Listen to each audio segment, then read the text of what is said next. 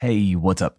What's going on? Welcome to English with Dane, a show designed to improve your English.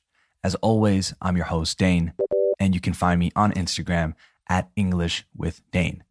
If you want a full transcript of the show to follow along, write to me at englishwithdane at gmail.com. All right, it's time for world news in English in five minutes. Okay, first headline.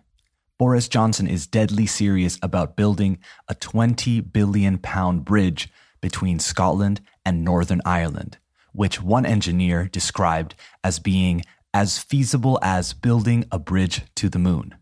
The word feasible means possible and convenient to do, so it's as feasible as, tan posible como, building a bridge to the moon.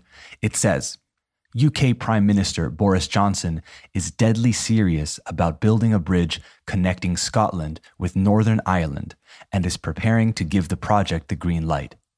The Prime Minister has previously said, ha dicho anteriormente, a bridge connecting the two countries across the North Channel would be a quote, very good idea, despite, a pesar de, warnings about cost and unexploded bombs dropped in the sea after World War II. Now, Johnson has instructed civil servants to look at how the project can be delivered and is awaiting an official assessment on whether it is feasible. Civil servants, by the way, are funcionarios. Next headline Sydney's heaviest rain in 30 years put out bushfires that have been burning for months, que han estado ardiendo for months.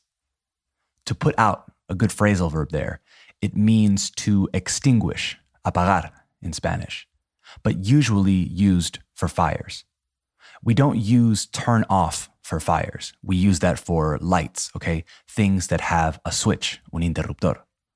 It says, Heavy rainfall in Australia's New South Wales has forced the evacuation of several towns and the closure of more than 50 schools but has also extinguished some of the persistent bushfires that have devastated the state.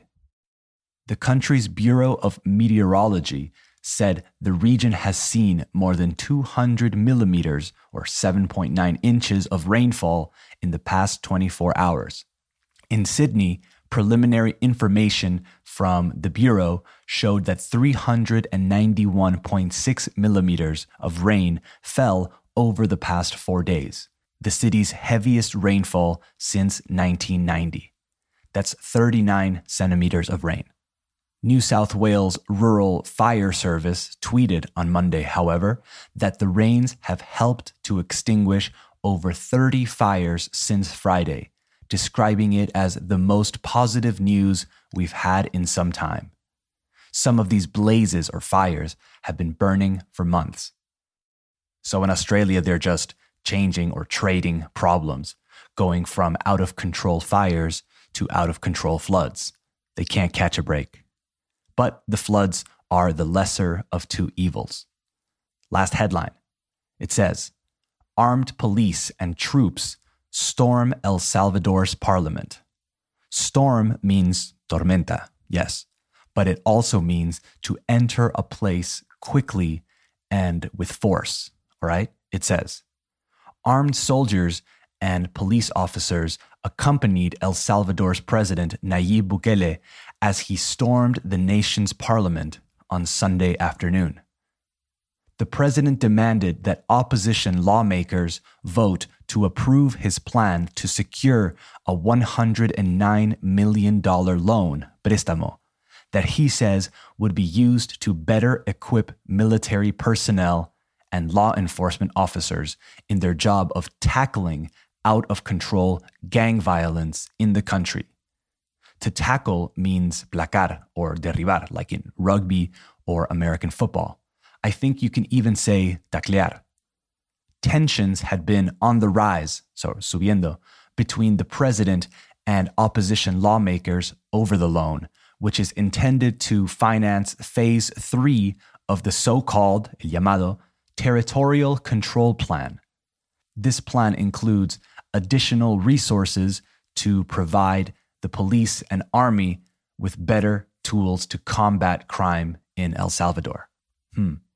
Never a great thing when you need the military to force a vote, though. But what do I know?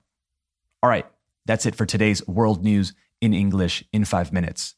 Follow at English with Dane on Instagram, subscribe to English with Dane on Apple Podcasts and Spotify, and don't forget to leave a five star review. All right, talk to you tomorrow.